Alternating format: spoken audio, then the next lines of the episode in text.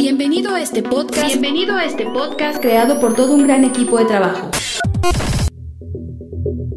Permíteme presentarnos. Esfuerzo y Valor es una congregación que profesa la sana doctrina. La iglesia es liderada por el pastor y apologista Víctor Manuel Banda, quien con más de 32 años en el campo ministerial ha logrado mediante la gracia de Dios y un esfuerzo constante llevar a casi todo el mundo el Evangelio de Cristo. Nuestro objetivo como equipo es que cada oyente en este podcast sea beneficiado, llevar hasta sus vidas el alimento espiritual, pero sobre todo que conozcan más profundo a Dios y crezcan de manera constante en su caminar cristiano. A partir de este momento tú y yo no volveremos a ser desconocidos, pues con toda alegría te damos una cordial bienvenida.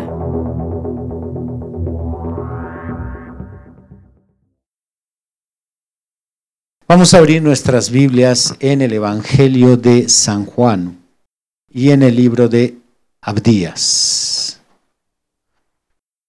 Vamos a leer San Juan 10, eh, versículo 10. San Juan 10, vamos a leer todos juntos el versículo 10. Adelante. El ladrón no viene sino para hurtar y matar y destruir. Yo he venido para que tengan vida y para que la tengan en abundancia. Excelente. Ahora en Abdías capítulo 1, Abdías capítulo 1, versículo 5. Adelante, hermanos.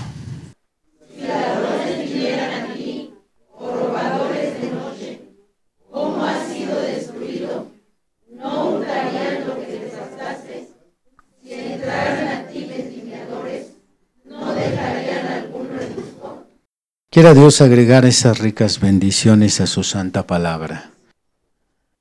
Han de recordar que el domingo pasado iniciamos con una serie de tres temas sobre demonología, que es la rama de la teología que estudia la naturaleza y el comportamiento de los demonios. Estos temas son el ladrón quiere entrar, que es el tema del domingo pasado. El tema de hoy, que es el segundo tema, el ladrón entró. Y el tercer tema es, el ladrón se fue. Recordemos que el fundamento de esta serie, que es San Juan, capítulo 10, versículo 10, nos describe tres misiones de Satanás contra la iglesia de Cristo. No una, sino tres misiones. Estamos tratando de estudiar de forma gradual y sistemática cómo el diablo trabaja en lo espiritual. Porque él no es un peleador, como dice Pablo en 1 Corintios capítulo 9, que tira golpes al aire.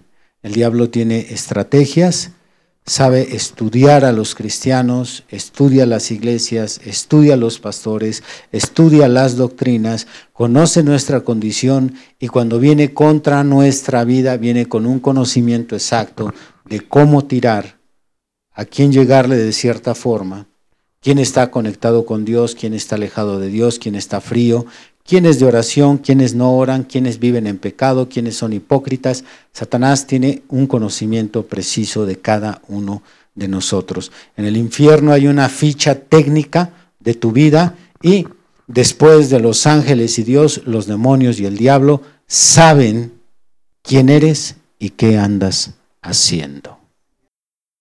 Y entonces Jesús nos revela que Él tiene toda la intención de venir sobre nosotros para robarnos, para destruirnos y para matarnos. Satanás, para poder cumplir dichas misiones, necesita condición, lugar y momento específico. Condición, lugar y momento específico, y esa es la razón por la cual nos conoce bien. Él sabe que algunos de ustedes que son muy enojones, muy flojos, muy perezosos, no abren la Biblia, no doblan rodilla, no ayunan. Él sabe muy bien que ninguno de ustedes puede irse contra Él. Porque no podemos vencer a Satanás viviendo en pecado o viviendo en el mundo. Dicho en una frase sencilla, el reverendo William Branham dijo que un demonio no puede echar fuera a otro demonio. Para que tú puedas vencer al diablo, enfrentar al diablo, echar al diablo fuera de tu casa, fuera de tu matrimonio, fuera de tu hogar, fuera de cualquier lugar donde Satanás tenga el control, para que tú lo puedas echar fuera, primero tienes que tener al Espíritu Santo. Porque en ocasiones podemos estar más endemoniado que aquello que queremos santificar. Entonces estamos analizando estas estrategias para poder enfrentar al enemigo y tener éxito en el enfrentamiento. Estas misiones que estudiamos el domingo pasado se describen de la siguiente manera. Número uno, cuando el diablo viene a robar, lo hace sin necesidad de entrar dentro de ti. Satanás para robarte no necesita meterse dentro de ti, lo hace desde afuera. Segundo, cuando el diablo va a matar, solo lo puede hacer dentro de ti. No puede matarte si él está fuera de ti. Es forzoso que el demonio entre en ti para que él te pueda matar. Y tercero, cuando el diablo destruye, lo puede hacer habiendo salido de ti. Digamos que el próximo domingo, que estudiaremos el tema de la destrucción, son los estragos, las secuelas de todo el trabajo que hizo ya el diablo una vez que se posicionó dentro de ti.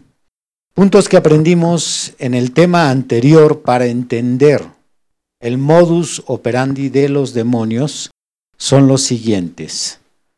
Número uno, hay bendiciones cristianas que se pueden robar, mientras que otras no se pueden robar, solo se pueden destruir.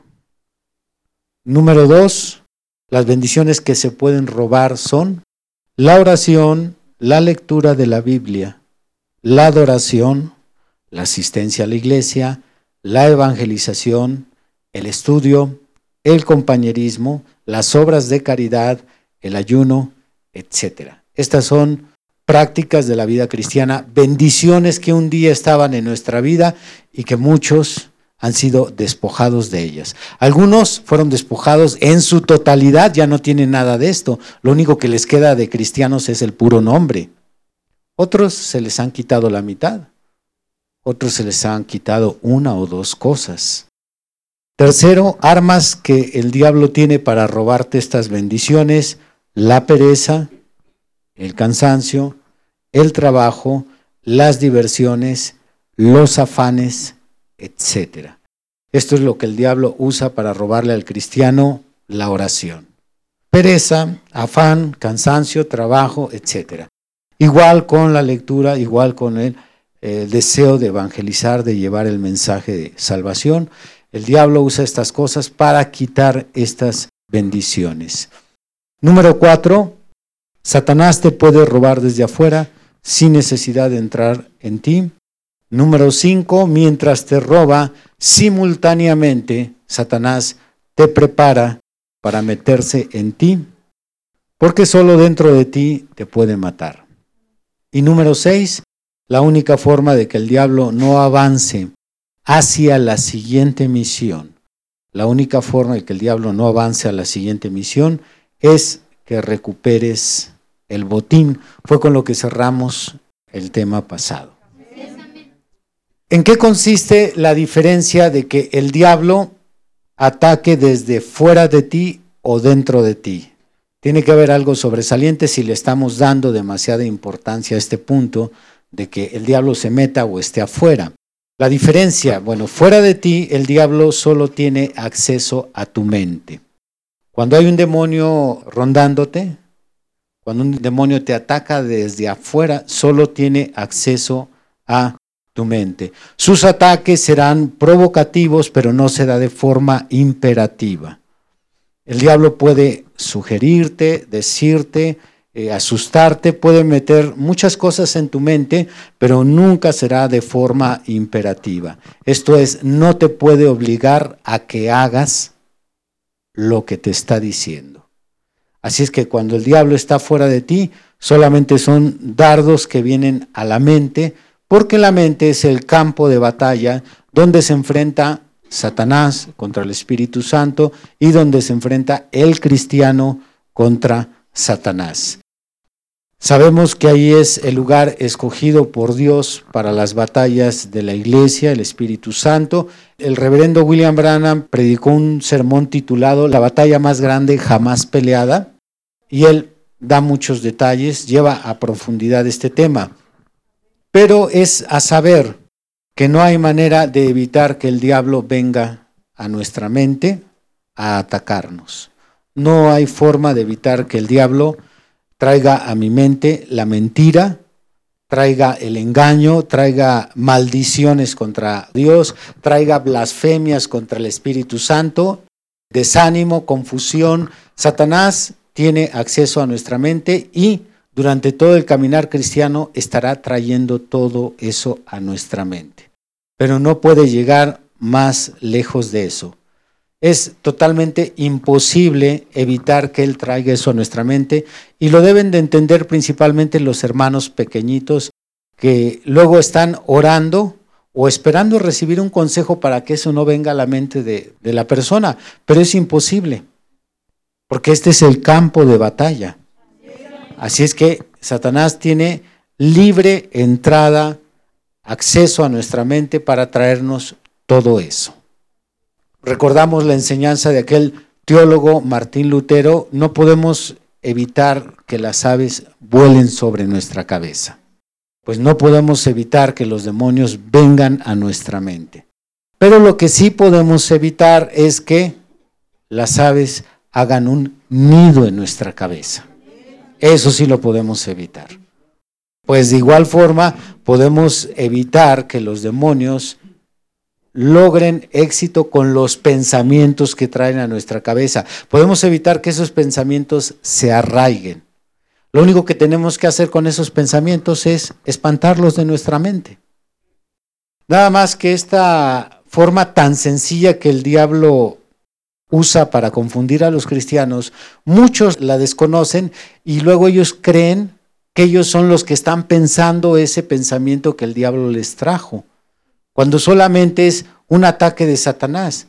No es tu pensamiento, no eres tú blasfemando, no eres tú maldiciendo a Dios, es el diablo trayendo todos esos pensamientos. No es que yo piense que tú eres un hipócrita, es que el diablo me dice que tú eres un hipócrita. Y es muy diferente a que yo lo piense, a que el diablo traiga ese pensamiento. Entonces lo único que tienes que hacer es rechazar el pensamiento y no has cometido pecado. Alaban a Dios. Así que si el diablo viene mil veces a decirme a mí en la mente que estoy perdido porque cometí un pecado, que no hay más oportunidad para mí, cuando yo entiendo este modus operandi, entonces yo le voy a decir mil veces al diablo que no estoy perdido porque la sangre de Cristo tiene poder. Yo ya me la ve y le voy a decir al diablo, el que estás perdido eres tú, porque yo soy salvo, porque es solo un pensamiento. ¿Alaban a Dios? Sin embargo, pues todavía tenemos muchos pequeñitos turbados por estos pensamientos, con el miedo. ¿Habré blasfemado? ¿Habré dicho una maldición contra Dios? ¿Habré pecado porque estuve pensando que los cristianos son hipócritas? No fuiste tú. Fue Satanás trayendo esos pensamientos. Así que, ¿cuántos van a orar con todo su corazón para que el diablo no regrese a su mente? Levanten la mano. Santo Dios. ¿Por qué yo, hermano? ¿Por qué me tienen que pasar estas cosas a mí? Levantaron la mano como unos 15. Ok. ¿Cuántos van a orar para que el diablo no regrese a la mente a traer esas cosas perversas? Levanten la mano. Ya son menos. Ay, mi hermano Jesús Apolonio. Usted no piensa orar, hermano, para que el diablo no regrese. Eso no, lo puedo evitar. Lo que sí puedo evitar es que no se quede ahí permanentemente la... Lo que el diablo me Lo que el diablo meta en mi cabeza. Correcto. Pero no va a orar para que el diablo no regrese a su mente. ¿Va o no va a orar? No, hermano. No va a orar. ¿Por qué no? Porque no, no, lo puedo evitar. O sea, que, esa, que regrese eso. Ni siquiera Dios lo puede evitar. No, ni Dios, hermano. Exactamente. Hay un acuerdo en las leyes celestiales y el Señor le dio autoridad al diablo de atacar a, la humanidad. Le dijo, pero en su mente. Desde afuera solo vas a atacar sus pensamientos. Ya lo que él decide en su mente es otro tema. Pero el diablo en todo momento, a toda hora y durante todo mi caminar en este mundo va a regresar y va a regresar y va a regresar. Así que deja de estar orando herejías. Señor, quítame estos pensamientos. ¿Cómo? Deja de estar orando herejías, por favor. ¿Te imaginas estar orando yo, Señor, mata al diablo? ¿Cómo va a matar al diablo? Pues si el diablo está para eso, para probar a la iglesia, para darnos carácter. Es una batalla. Sí viene un fin de él, pero ese es ya hasta el final de todas las dispensaciones el diablo será destruido. Pero así como es absurdo pedir que Dios destruya al diablo, es de absurdo pedir que no me vengan pensamientos sucios, blasfemias, maldiciones, desánimo. Es el campo de batalla. Tiene que venir en todo momento. Pero Él no nos va a dañar porque lo más lejos que puede llegar, si el diablo está fuera de nosotros, lo más lejos que Él puede llegar es a mi mente. Pero si Él logra entrar, ahora sí, levanta las antenas, si Él logra entrar dentro de ti, entonces el diablo tendrá acceso a tus diez sentidos. Si Él logra entrar dentro de ti. Tenemos cinco sentidos en el cuerpo, que es la vista, el olfato, el gusto, el oído, el tacto. Tenemos cinco sentidos en nuestro espíritu, que es la memoria, la imaginación, los recuerdos, el razonamiento y los afectos. Si el diablo entra dentro de ti, entonces él sí tendrá acceso a esos sentidos y estos sentidos serán o más vulnerables si el diablo está dentro de nosotros, o los va a influenciar con gran fuerza dependiendo de tu condición espiritual. Entre más mal andes, más influencia tendrá el diablo sobre tus sentimientos, tu imaginación, tus recuerdos, tus razonamientos, etc. Pero si estás solo dentro de ti, fuera de ti no puede tocar ninguno de esos diez sentidos. Alaban a Dios. Muy bien, les voy a describir cuál es el proceso que usa Satanás cuando entra dentro de nosotros. Cuando Satanás le roba a un cristiano lo que es la práctica de la oración, la lectura de la Biblia, etcétera, cualquiera de los puntos ya mencionados, entonces se corta la comunicación con Dios. Cuando dejamos de leer, de orar, de congregarnos, etcétera, se corta la comunicación con Dios. No solamente es cuestión de que te ausentes. Así que al cortarse la comunicación con Dios, el cristiano ya no tiene fuerza para pelear las batallas, ya no tiene amor para perdonar los errores de los demás, ya no es sensible para sentir que está ofendiendo a Dios, que está en pecado, ya empieza a perder juntamente con esas prácticas una serie de bendiciones. Y recuerden que mientras el diablo está robando un cristiano, simultáneamente, al mismo tiempo, se está abriendo camino para meterse dentro de él. ¿De acuerdo? Y aquellos cristianos que fueron tentados y aceptaron en su mente, pongamos eh, de ejemplo, aquellos que fueron tentados en su pensamiento a ver pornografía. Y ellos aceptaron a ver pornografía, aceptaron a codiciar a las mujeres mal vestidas, entonces se mete en ellos un demonio de lujuria. Ahora ya no es solamente algo llegando a su mente, sino la lujuria que se metió dentro de ellos. Y desde adentro, entonces ahora sí comienza a destruir las bendiciones que hay en ti. Recuerden que hay bendiciones que se pueden robar, pero hay otras bendiciones que solamente pueden ser destruidas. Y las bendiciones que pueden ser destruidas son las siguientes. El amor, la paz, el gozo, el dolor de pecar, la misericordia, etc. Repito, de esta lista breve, el amor, la paz, el gozo, el dolor de pecar, la misericordia, etc. Nada de esto se puede robar. Ya mencionamos lo que se puede robar. Esto se tiene que destruir. ¿Cuál es la diferencia? Lo que se roba se puede robar en un abrir y cerrar de ojos. Lo que se destruye tiene que ser de forma gradual y lenta en algunas ocasiones. Estas bendiciones, que son el resultado de, de una vida consagrada, desde adentro empieza Satanás a destruirlas poco a poco. Él puede irse primero quizás sobre el amor, sobre tu paz, sobre la calidad que tienes como cristiano responsable, pero el procedimiento puede llevarse varios meses. No es algo que alguien pierda el amor de la noche a la mañana. Pero lo primero que se necesita es que el diablo esté fuera de ti. ¿Estamos de acuerdo? ¿El diablo no puede destruir tu amor si está fuera de ti? ¿No? ¿Por qué, hermana?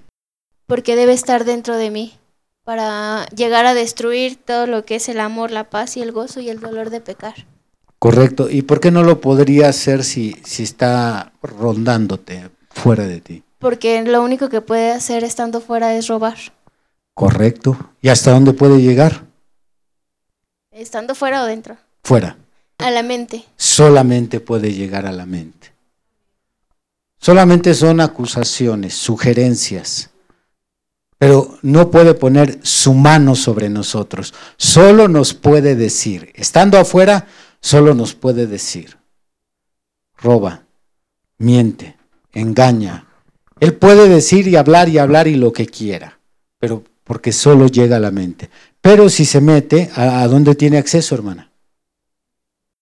Hasta nuestros diez sentidos. A los diez sentidos, los cinco sentidos del cuerpo y los cinco sentidos del espíritu. Y los puede influenciar. Repitan, ¿los puede influenciar? O los puede controlar. Cualquiera de las dos cosas, dependiendo de qué. Dependiendo de qué, ya sea que influencie mis sentidos o los controle. Con la mano Adán. Dependiendo de la condición espiritual en que nos encuentre cuando entró. Exactamente. Si ando no tan mal, va a influenciar mis sentidos. Si ando demasiado mal, va a controlar mis sentidos. Si se mete en alguien que ya tiene experiencia en el chisme, en la crítica, va a controlar de inmediato sus pensamientos, su boca, sus sentimientos, su imaginación. Y entonces las chismosas, las criticonas, son blanco fácil del diablo. Y como ya andan muy mal, entonces ya no solo las va a influenciar, las va a controlar. Y es cuando tenemos una cizañosa en la iglesia o en la familia. ¿A poco te vas a dejar? Yo no me dejaría. ¿A poco le vas a permitir? ¿A poco no te enteraste? Entonces ya tiene el control, no solo la influencia sobre ella, sino ya la controla. Entonces el que influencie o controle uno de nuestros diez sentidos depende que tan bien o que tan mal ando yo espiritualmente. Alaban a Dios.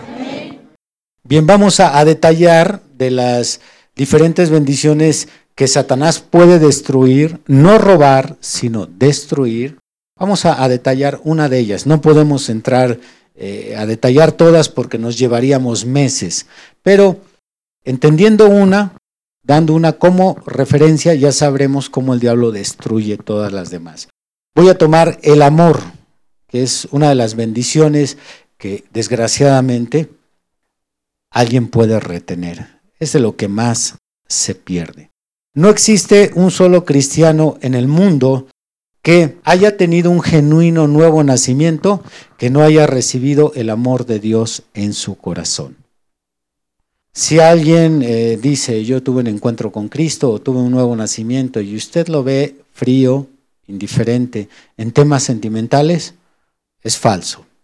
Porque una de las primeras evidencias de una conversión a Cristo, un nuevo nacimiento, es que el amor de Dios se derramó en ese corazón. sin importar que esa persona en su pasado haya sido un asesino, un narcotraficante, que haya colocado una bomba en un hospital, no me importa quién haya sido. Si tiene una genuina conversión a Cristo, lo primero que Dios derrama en ese individuo es el amor. Es inconfundible. Porque fue ese amor en aquel que fue convertido lo que le llevó a enamorarse de Jesús por primera vez. Ese amor. Nosotros llegamos al cristianismo sin amor.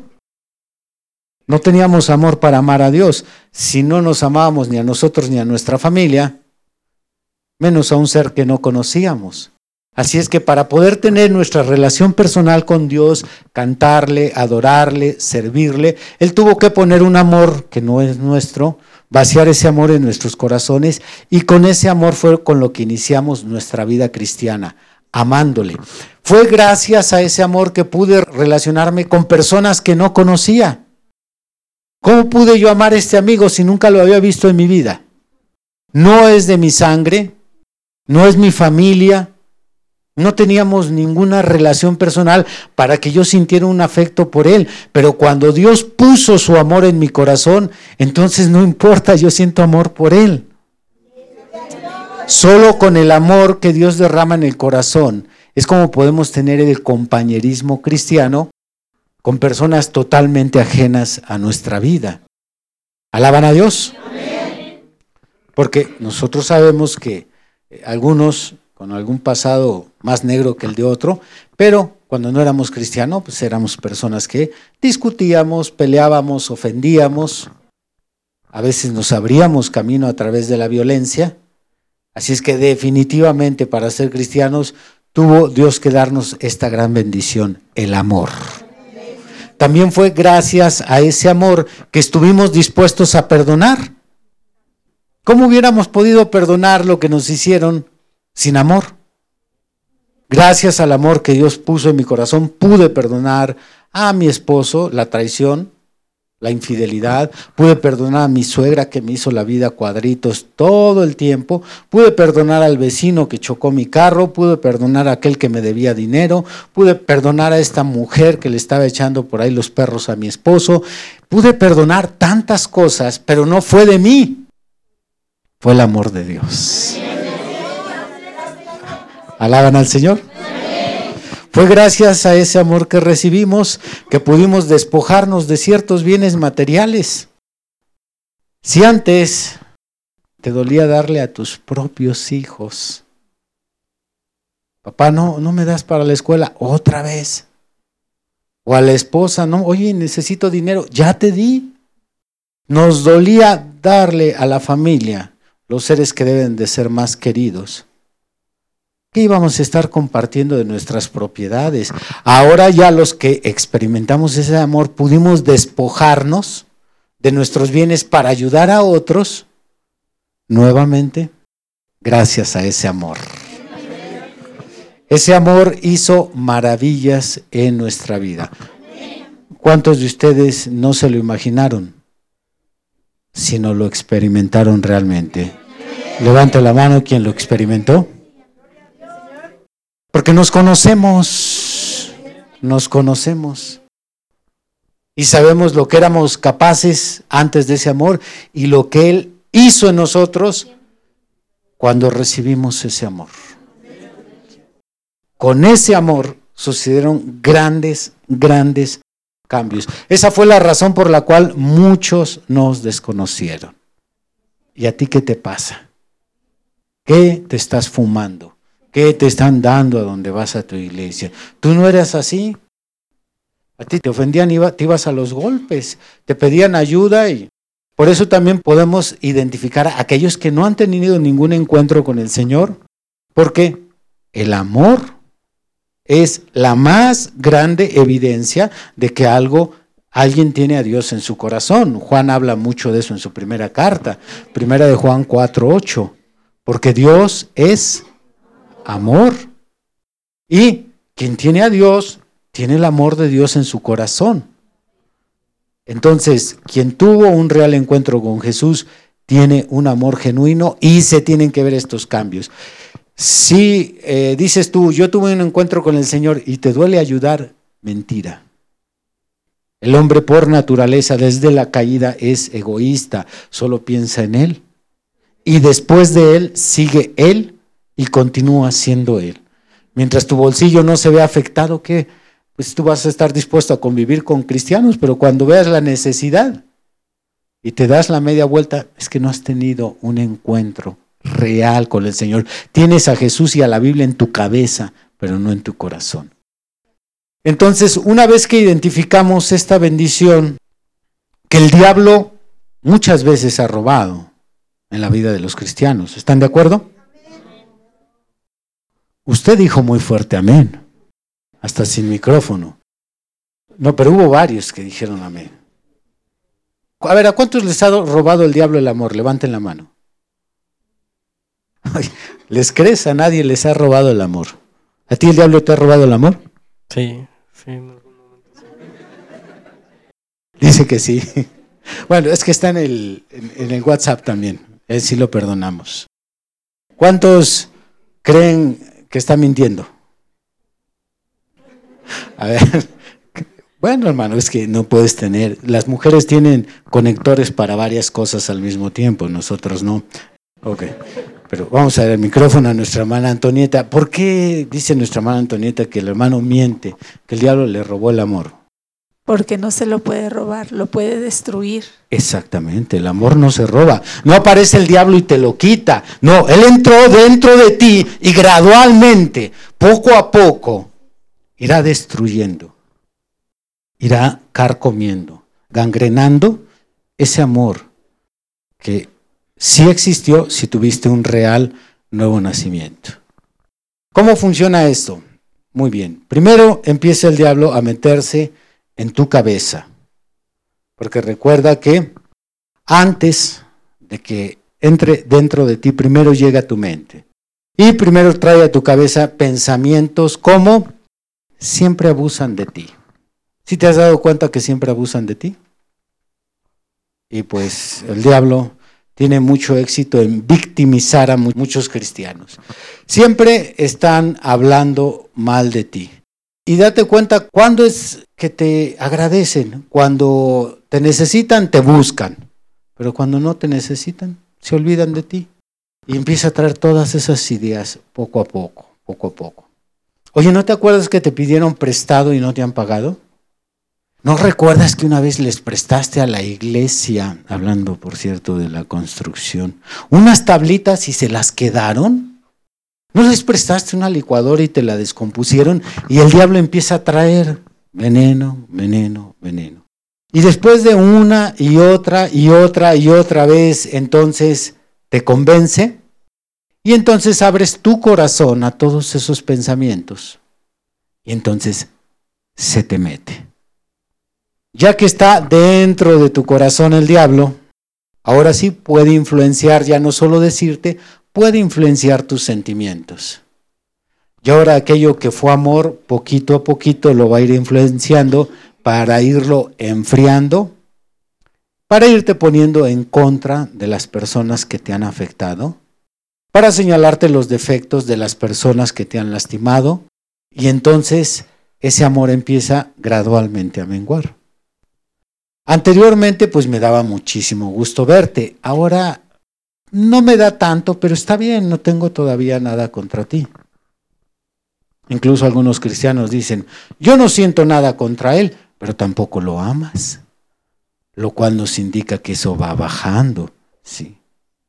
Y muchos quieren defenderse o, o zafarse con esa frase que yo no siento nada contra él. Nada más, eso sí que no se me acerque. Bueno, puede ser que haya mucha verdad en eso. No tiene nada contra él, pero ¿qué crees que el Señor no nos ordenó? No odiarnos. Él no nos dijo no se odien. Él nos ordenó amaos los unos a los otros. ¿Alaban a Cristo? Así es que no es suficiente con que no me odies. Pero si ya no me amas, quiere decir que dentro de ti algo pasó.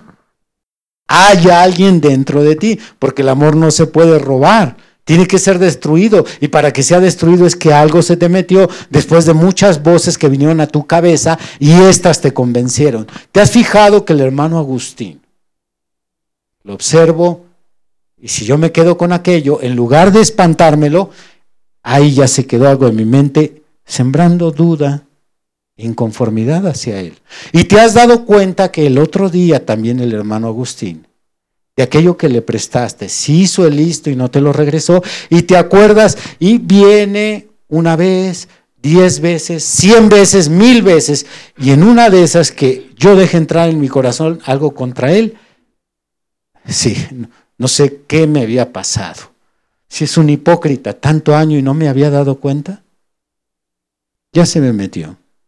Ahora solo va a trabajar en mi amor hacia Él. Ya no lo amo, pero tampoco lo odio. Ya bajó. Luego al rato empiezan ciertas molestias contra Él. Y luego al rato, ahora sí, todavía no lo odio, pero eso sí, no quiero tener ningún trato con Él. Entonces esa destrucción va avanzando, va avanzando. Y es tan lenta, como dijimos en el tema pasado, el síndrome de la rana va subiendo poquito a poquito la temperatura. Esto opera no solamente en, cuestiones eh, cristianas, esto opera en el matrimonio. Esto opera entre buenos amigos, entre familias, entre el noviazgo. Piense usted en el matrimonio, cuánto tiempo se tardó un hombre para conquistar a una mujer. Y a través de no solamente de búsqueda, sino de regalos, romance, cartas, era tanto amor que sentía por ella que la empezó a perseguir, a perseguir, a perseguir. Entonces, ¿cómo nos explicamos que después de tres, cuatro años la odia tanto que se quiere divorciar de ella? Bueno, es que todo eso es gradual. Y entre más descuidada es la persona, bueno, aquello avanza más rápida. Esto lo podemos explicar con la siguiente operación aritmética. Tenemos tres elementos. Falta de oración, más voces en la mente aceptadas, más un demonio dentro de ti, igual a amor destruido. Repito, la siguiente operación aritmética explica todo. Falta de oración más voces en la mente aceptadas, más un demonio dentro de ti, igual o equivale a amor destruido. Porque venimos mencionando que un demonio no se mete de la nada, no es una bala perdida, una flecha a la aventura, sino que se necesita tres cosas. ¿Cuáles son, hermano Adán? Momento, lugar y condición específica. Así es que el diablo sabe en qué momento atacar al cristiano. Ahorita está falto de oración. Lleva tres meses que este amigo no sabe nada de la presencia del Señor. ¿En qué lugar? Bueno, Él va a decidir si es en la casa donde estás más mal, o estás más mal con los cristianos de la iglesia, o estás más mal con tus compañeros de trabajo. Él sabe en qué lugar atacarte. No te va a atacar en cualquier lugar. Dice, ahorita, ahorita anda del chongo, como decimos aquí en México, ahorita anda de pleito con su esposo. Ahorita es cuando se puede meter uno dentro de él. Mira, no le habla y es su esposo. Y se duerme en otra cama.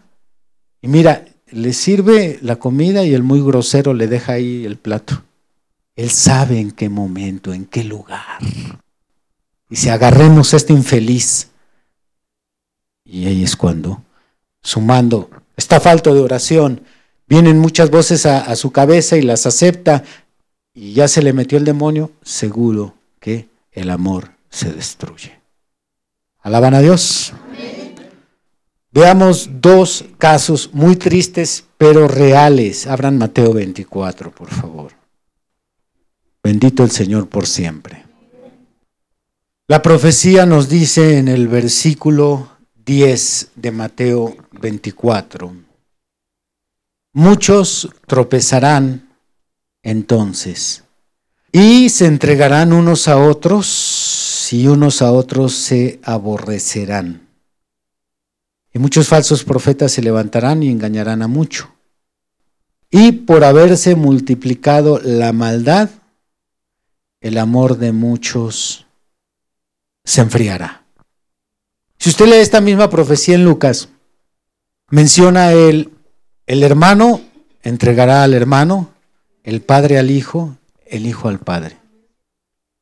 ¿Cómo te puedes explicar que tu propia familia esté dispuesta a entregarte a las autoridades que algunos van a recibir cárcel, otros serán torturados y otros serán asesinados?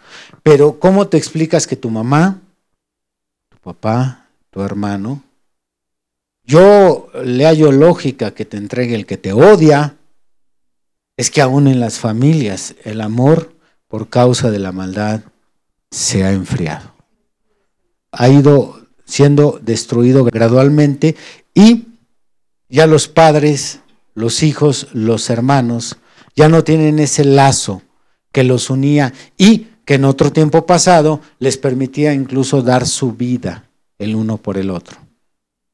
Bueno, desgraciadamente, lo que más debemos amar en este mundo, porque no debes de amar más a un amigo que a tu familia. No debes de amar más a alguna persona que no sea de tu círculo familiar. Eh, cercano, en este caso no puedes amar más, o no debes por lo menos, amar más a un primo que a tu esposo o que a tu esposa. Hay un orden jerárquico en el amor. Y lo primero debe de ser siempre la familia. Siempre la familia, esposa e hijos. Pues la situación en el mundo para la segunda venida de Cristo estará tan mal que la familia nos va a aborrecer, es lo que dice aquí la profecía. Muchos tropezarán y se aborrecerán unos a otros. Alaban a Dios. Tu hermana, de una vez quisiera yo saberlo para prepararme y que también lo sepa la iglesia. Tú me vas a, a entregar cuando venga la persecución? No. Ustedes díganme si le creo o no le creo. A ver, hermana Sara, usted que está de, de Can, aparte es pariente suya, ¿me va a entregar o no? Dígame. Depende. Esa es la respuesta. Depende. ¿De qué, hermana? Este, del amor si se le enfrió. Correcto.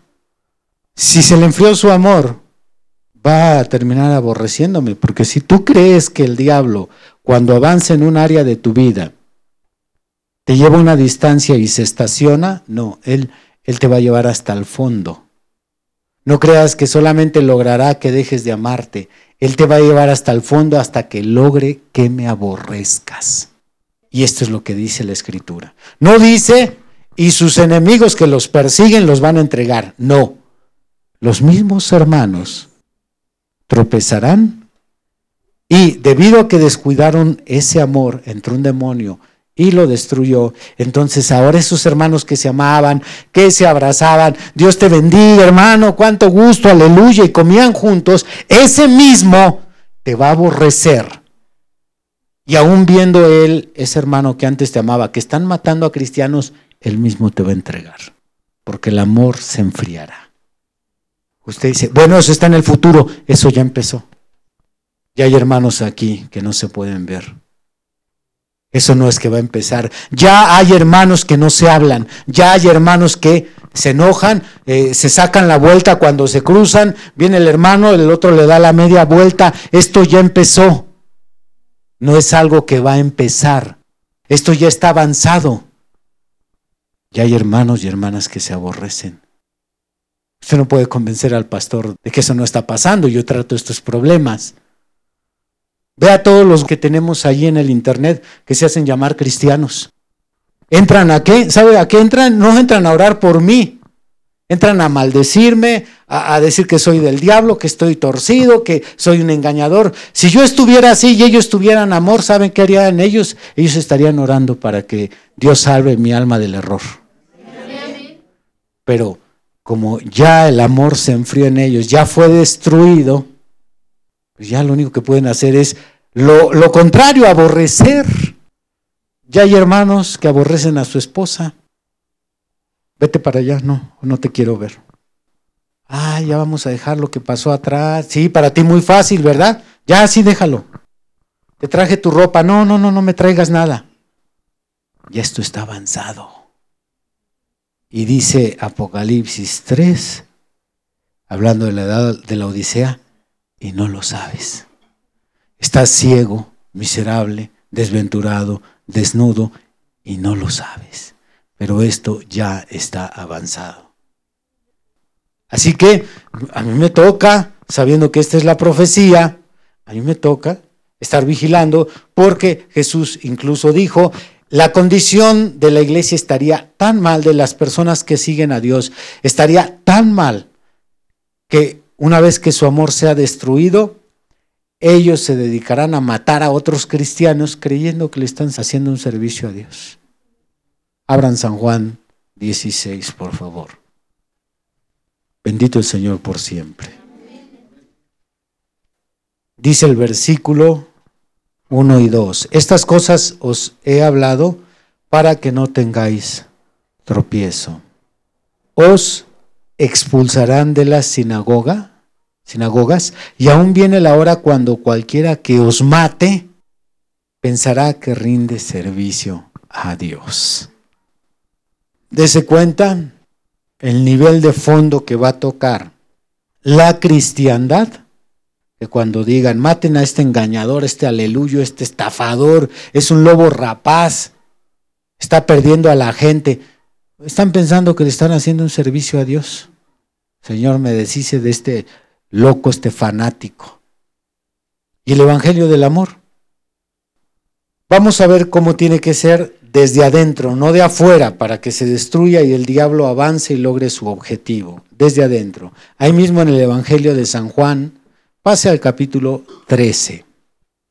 ¿Alaban a Cristo? Dice el versículo 1 y 2. Antes de la fiesta de la Pascua, sabiendo Jesús que su hora había llegado para que pasase de este mundo al Padre, como había amado a los suyos que estaban en el mundo, los amó hasta el fin. Y cuando cenaban, como el diablo ya había puesto en el corazón de Judas Iscariote, hijo de Simón, que le entregase, qué tremendo. ¿Ya había puesto dónde? En el corazón. Ahora pase al versículo 26. Respondiendo Jesús, a quien yo diere el pan mojado, aquel es. Y mojando el pan lo dio a Judas Iscariote, hijo de Simón. Y después del bocado, Satanás entró en él. Entonces Jesús le dijo, lo que vas a hacer, hazlo pronto. Antes de esta escritura, solamente eran voces en la mente de Judas. Entrega al maestro. Él no es el Mesías. Él es un engañador, ¿por qué no los ha libertado de los romanos? Si él fuera libertador, se hubiera unido a los celotes. Pero mira, perdona a los romanos, ora por los romanos. ¿Cómo puede estar del lado de los enemigos y al mismo tiempo ser el Mesías? Todo eso le venía a Judas en su mente. Y el pobre estaba entre, es, no es, es, no es. Pero después de tanto, terminó entrando Satanás a su corazón. Se le metió. ¿Ves qué peligroso es traer el mosquero aquí en la cabeza? Por eso, si el diablo viene y me dice a mí, es un hipócrita, es un hipócrita, te está mintiendo, te está engañando, ¿sabe qué hago yo? Yo voy y me siento a platicar con él, hermano, las cosas están mal. Traigo en mi mente esto, quiero platicar contigo. Nos arreglamos y aquello desaparece. Pero hay otros que se quedan calladitos, bien seriecitos, bien decentes ahí, con todo el mosquero aquí arriba en la cabeza. En lugar de que vayas a buscar a la persona, como dice Mateo 15, Mateo 18, perdón, ve y busca a tu hermano. Si pecó contra ti, pues ve y repréndele. Y reconcíliate con tu hermano. Porque si no te reconcilias, eso va a crecer, crecer, crecer, crecer. Alaban a Dios. ¿Y estos cristianos sin amor no tendrán la capacidad de admitir que están mal? Porque con los demonios que se les metieron también llegó la ceguera. ¿A cuántos sentidos tiene el diablo acceso una vez que se mete? A ver, permítanme. ¿A cuántos sentidos tiene acceso el diablo una vez que se mete? ¿A tres o a ocho? A los diez sentidos. Así es que también tiene acceso a tu vista. Y entra la ceguera. Abran Lucas 11, por favor. Dios mío, esto está increíble. Lucas 11, versículo 34 y 35. La lámpara del cuerpo es el ojo. Cuando tu ojo es bueno, también todo tu cuerpo está lleno de luz. Pero cuando tu ojo es maligno, también tu cuerpo está en tinieblas. Mira pues, no suceda que la luz que en ti hay, o la supuesta luz que dices tener, en realidad sea tinieblas. Una persona, o más bien un cristiano, a quien el amor le fue destruido por el diablo, ya no tiene amor, tampoco tiene la capacidad de aceptar que él está mal. Porque, repito, junto con la destrucción del amor entra la ceguera.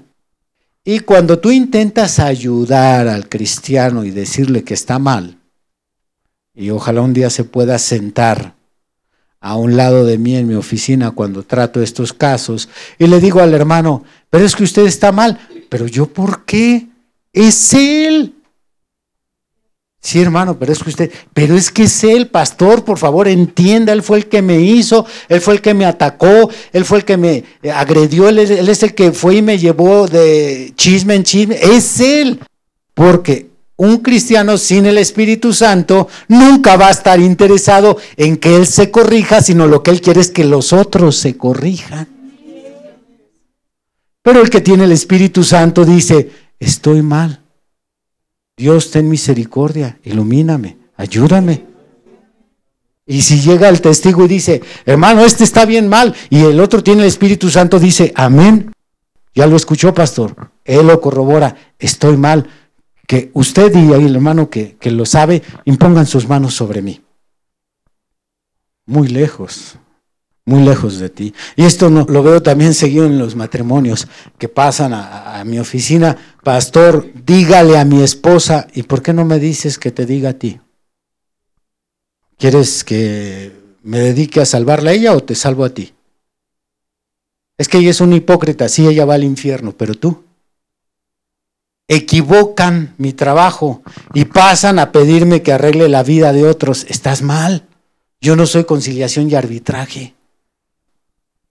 Para los foráneos aquí es una dependencia de gobierno que se dedica arreglar las diferencias entre vecinos, el empleado y el jefe de trabajo, etcétera. No, yo no estoy aquí para arreglar tu problema, estoy para arreglarte a ti. Y si tú entras porque tienes un problema con tu pareja, entra a decir tus diabluras y lo que tú andas haciendo mal y no lo que ella anda haciendo mal. ¿Para qué? Pues para que te salvemos a ti.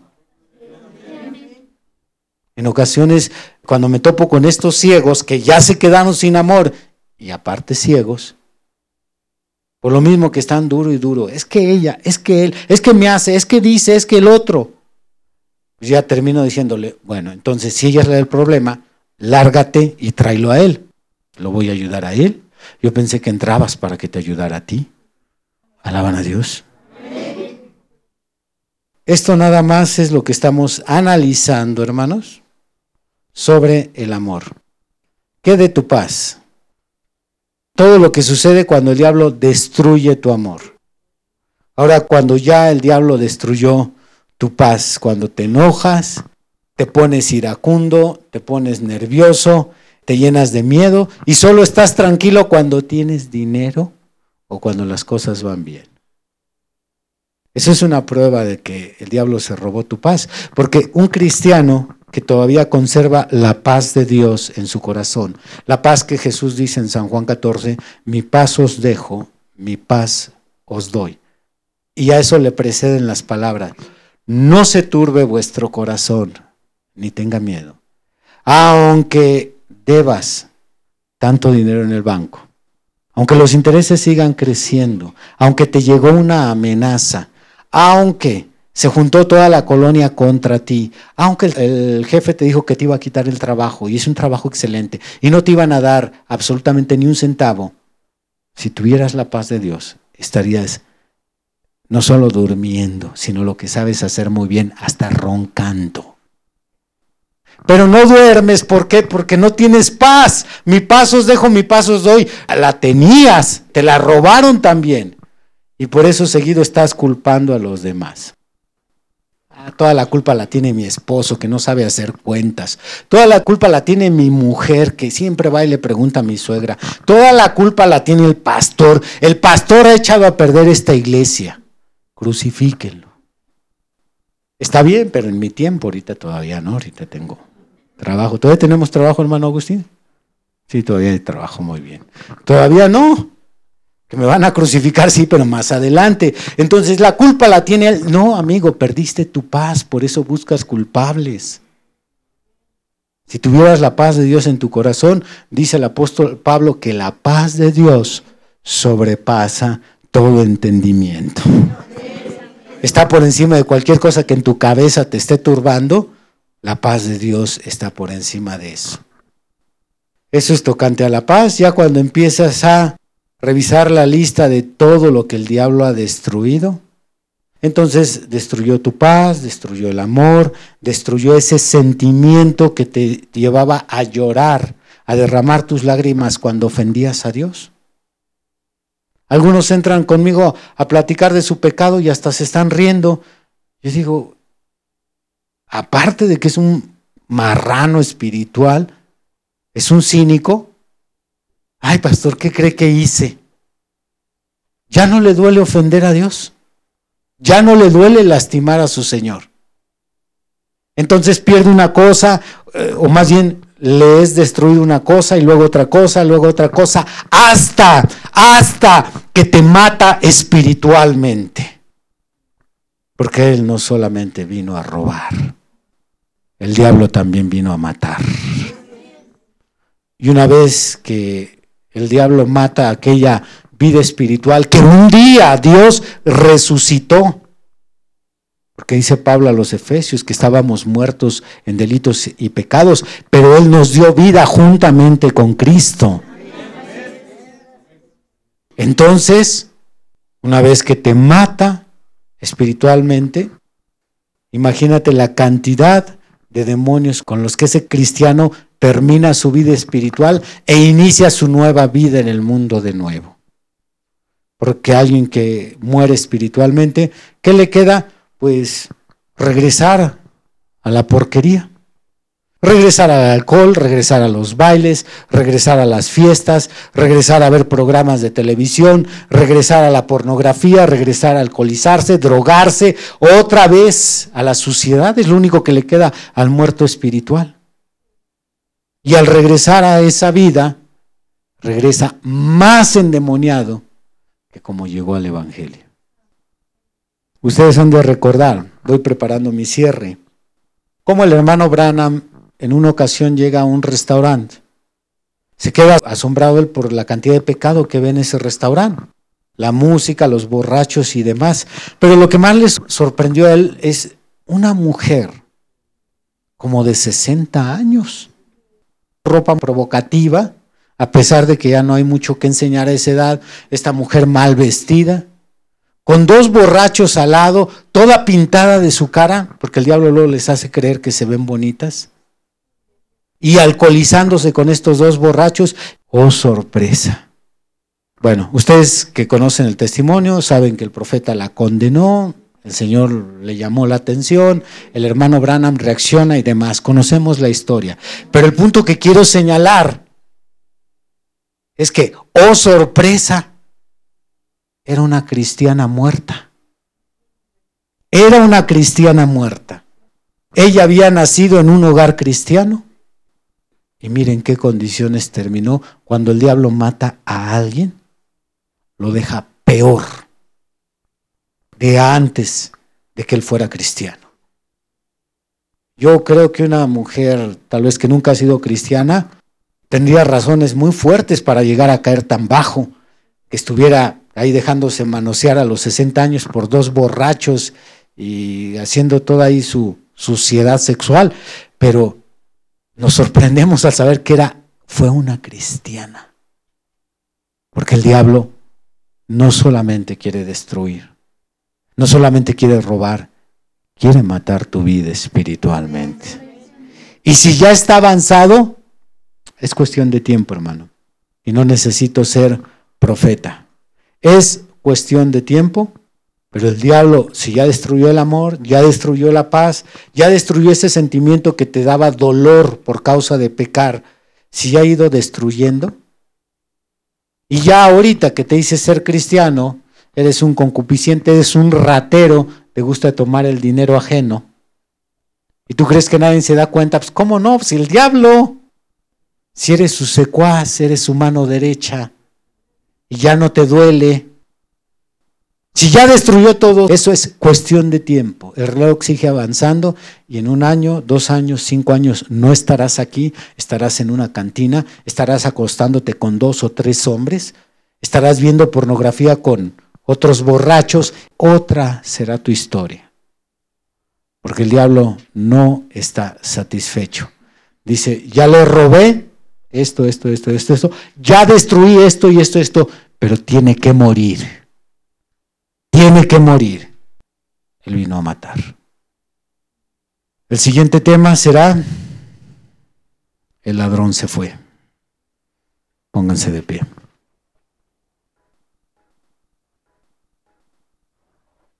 Incline su rostro. Hable con Dios, por favor. Mientras medita, analícese. Habrá algunos de aquí que ya están más avanzados que otros. Habrá algunos cristianos que ya se les destruyó el amor, otros el diablo ha destruido la, la misericordia en sus vidas. Cuando Dios nos habla sobre algo es, es porque Él está cerca de nosotros y quiere escucharnos, quiere dialogar. Él dijo, vengan a mí, vengan estemos a cuenta. Vengan y estemos a cuenta.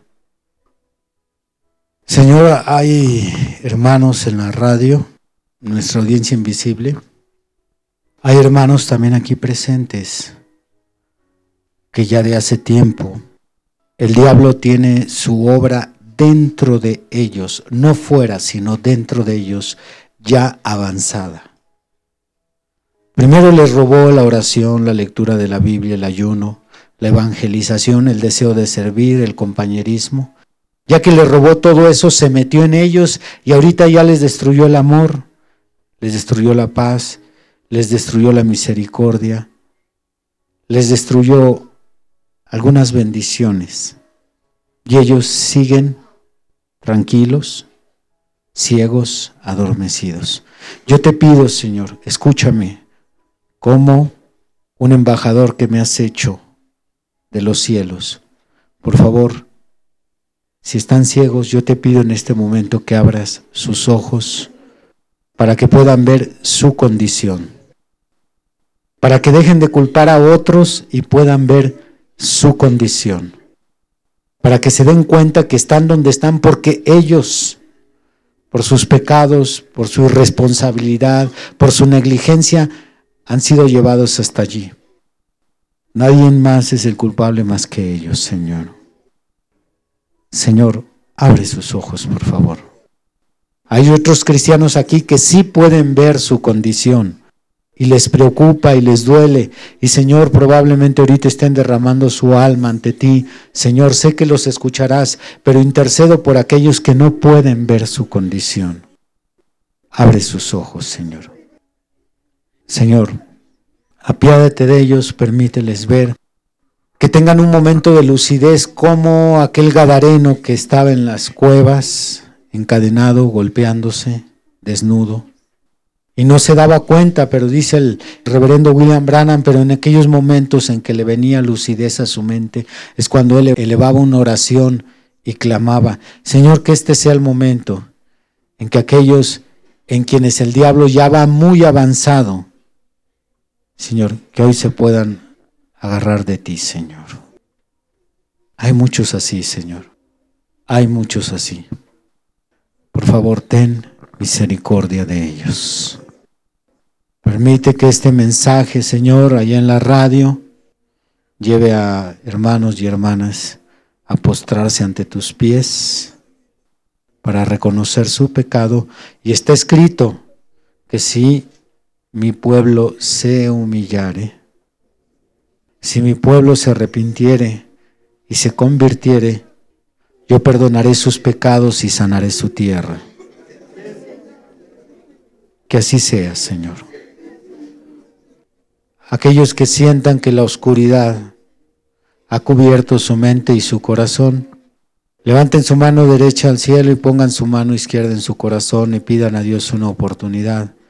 Digan, Señor, no me había dado cuenta de mi condición, pero aquí estoy clamando por misericordia. Ayúdame. Señor, gracias. Gracias por hablarnos, Señor. Gracias por mostrarnos aquello que el diablo nos ha ocultado y nos lo ha ocultado para que no vayamos en busca de ayuda. Porque Satanás sabe que tú eres un ser misericordioso y compasivo y que tú bendices a todo aquel que se humilla. Gracias, Señor, por tu palabra que nos diste el día de hoy, Señor. A ti la honra y la gloria por siempre. En el nombre de nuestro Señor Jesucristo. Amén. Has escuchado el día de hoy una predicación del ministro Víctor Manuel Banda. Vaya mensaje, ¿verdad? Agradecemos tu compañía en este episodio. No olvides compartir con tus amigos esta bendición. Además podrás escuchar predicaciones exclusivas en nuestra cuenta de Patreon, donde nos encuentras como Esfuerzo y Valor. También podrás revisar mucho de nuestro material en las redes sociales, donde nos encontramos como Esfuerzo y Valor. Por supuesto, síguenos en esta plataforma y no te pierdas de más contenido. Nos volvemos a escuchar pronto. Hasta luego.